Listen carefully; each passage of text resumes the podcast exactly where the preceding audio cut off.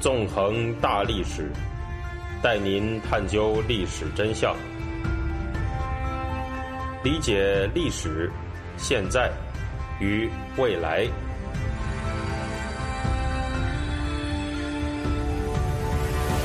大家好，欢迎大家收听《纵横大历史》，我是主持人孙成。今天呢，我们会继续进行文革历史系列节目，接着谈一谈毛泽东的这个文革。他到底是一个出于理想主义动机发动的，还是只是出于争权夺利？那么在上一讲里面呢，我们谈到了三个文革论当中的第一个文革，也就是毛泽东还有毛派和老干部集团之间的斗争。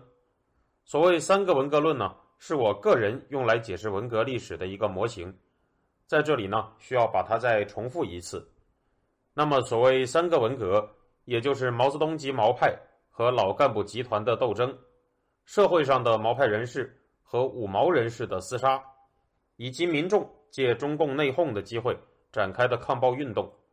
三个文革呢互相缠绕在一起，关系复杂。然而，尽管这三个文革互相交织，他们在本质上却又是不同的。我们谈到，在毛派人士的眼里，文革是一场所谓伟大领袖毛主席。带领革命群众展开斗争的正义斗争，在文革当中，毛泽东和毛派代表了什么大民主的那一方，对妄图复辟资本主义的走资派进行了打击。毛派认为呢，在这个过程当中，什么毛主席与革命群众心连心，是一直和革命群众们站在一起，坚持所谓无产阶级革命路线的。但是呢，如果探究毛泽东在所谓十年文革期间的政治态度变化，我们却会发现，事实可没有这么简单呢。在上一讲里面，我们谈到过，在文革爆发前夕的一九六六年五月七号，毛泽东呢曾经给林彪写过一封信，在这封被叫做“五七指示”的信里面，毛泽东描绘出了一种看上去十分美好的乌托邦图景。在这个毛氏乌托邦里面，工农军学这些社会分工趋于消失。人们变成了面目趋同的新型劳动者。在这之后，毛派通过一月风暴夺取了上海的政权，并在一九六七年二月成立了上海人民公社，开始取消一级管一级的干部体系。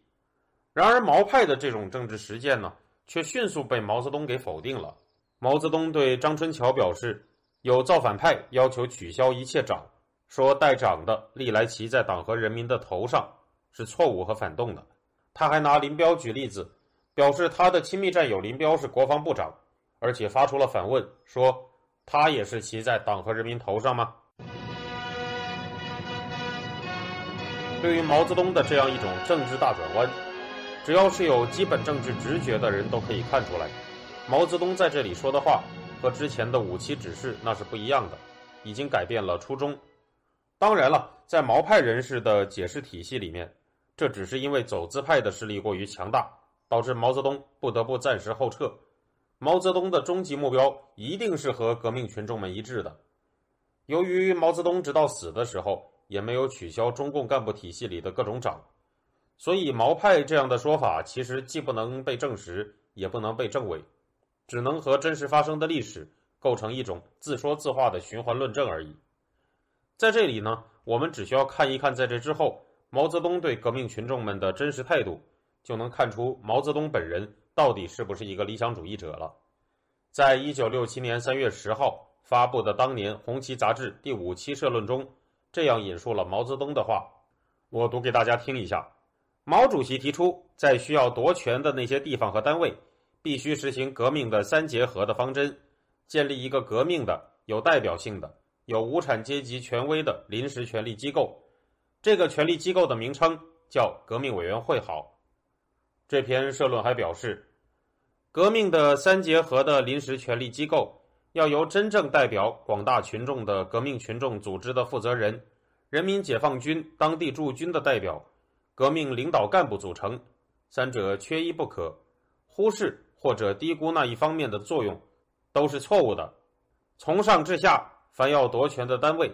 都要有军队代表或民兵代表参加，组成三结合。不论工厂、农村、财贸、文教、大中小学、党政机关、及民众团体都要这样做。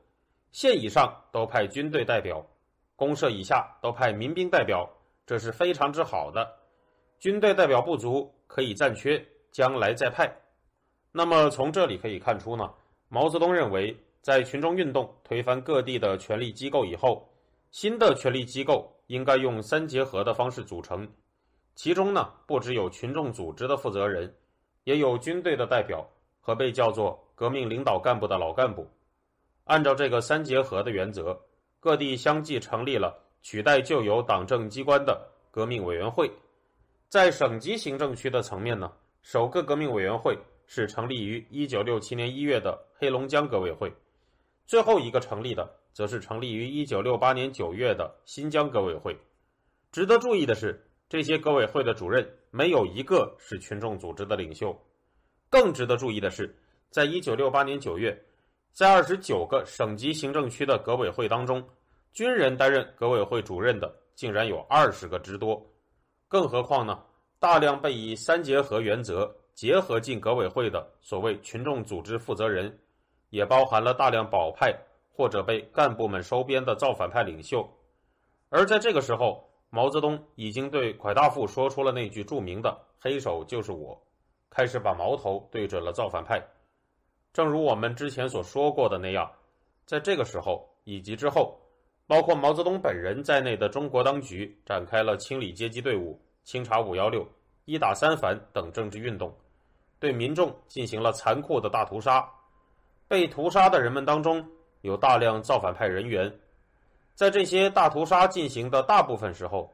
毛泽东早就已经打倒了所谓的头号走资派刘少奇，获得了比文革前更稳固的权力地位。尽管毛派人士把这些针对造反派的屠杀行为大体上归结在所谓当权派的施暴当中，但他们在叙述历史的时候，却大都好像看不见房间里的那只大象一样，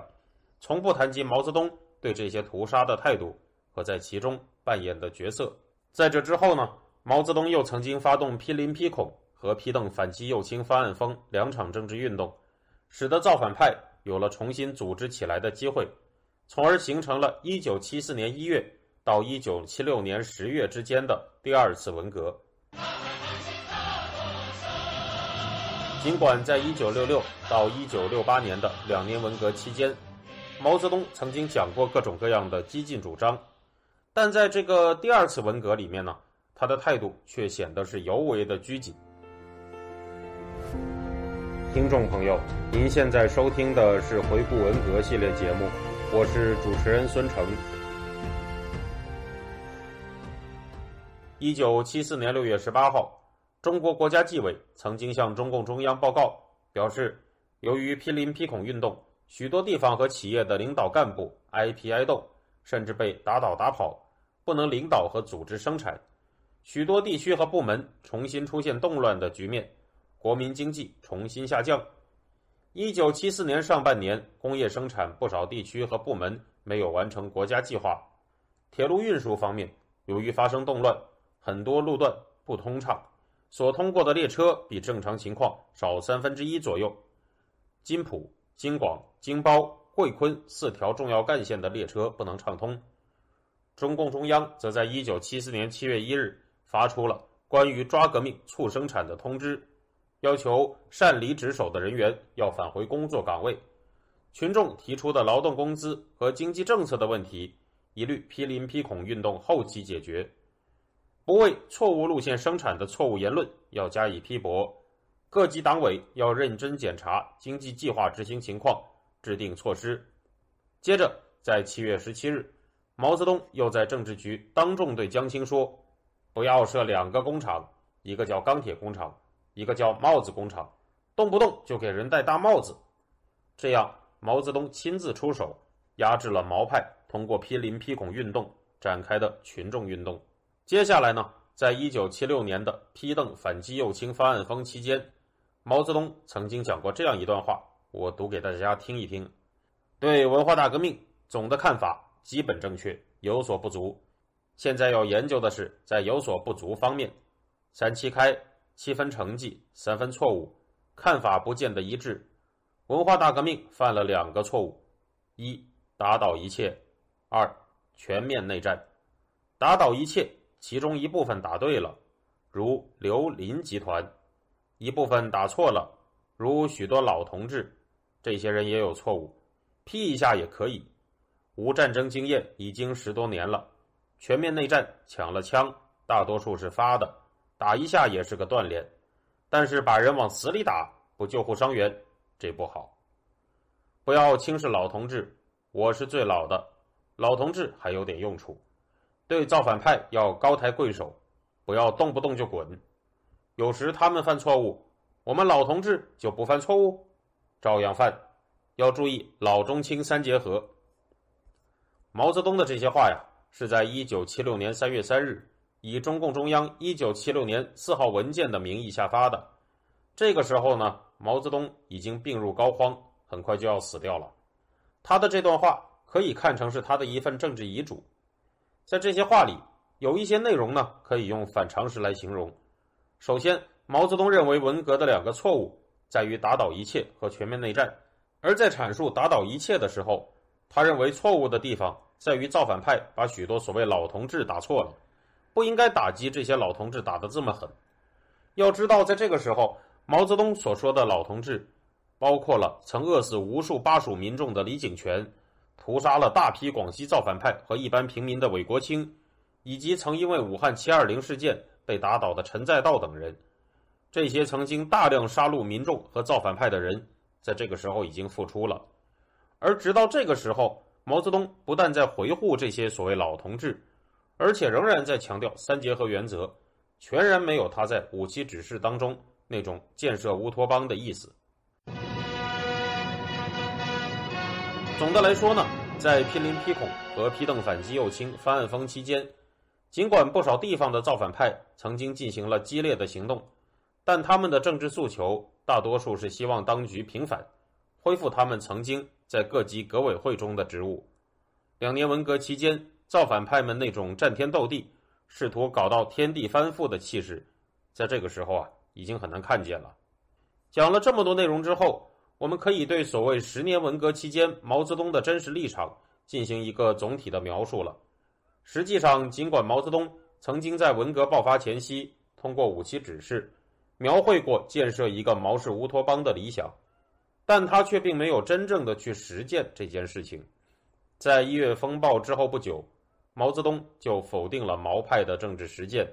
采取了对军队以及老干部们妥协的立场，提出了三结合的原则。在这之后，他又一步步后退，首先通过“黑手就是我”压制了造反派，之后又叫停了批林批孔引发的群众运动，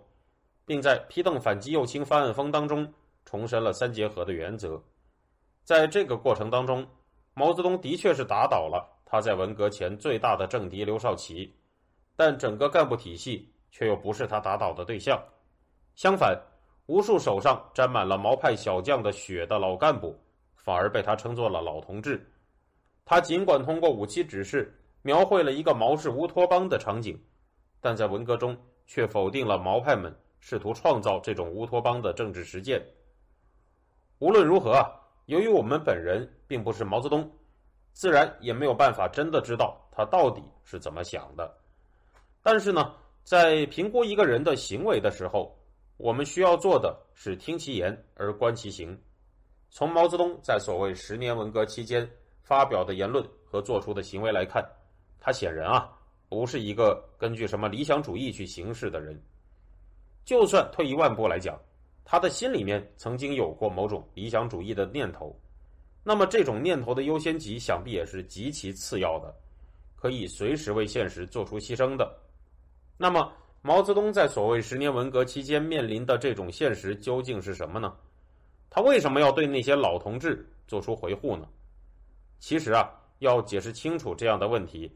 把毛泽东的文革和斯大林的大清洗进行一个对比。也许能够帮助我们更加有效的找到答案。在下一讲的内容里，我们就会展开这样的对比。谢谢大家，我们下周再见。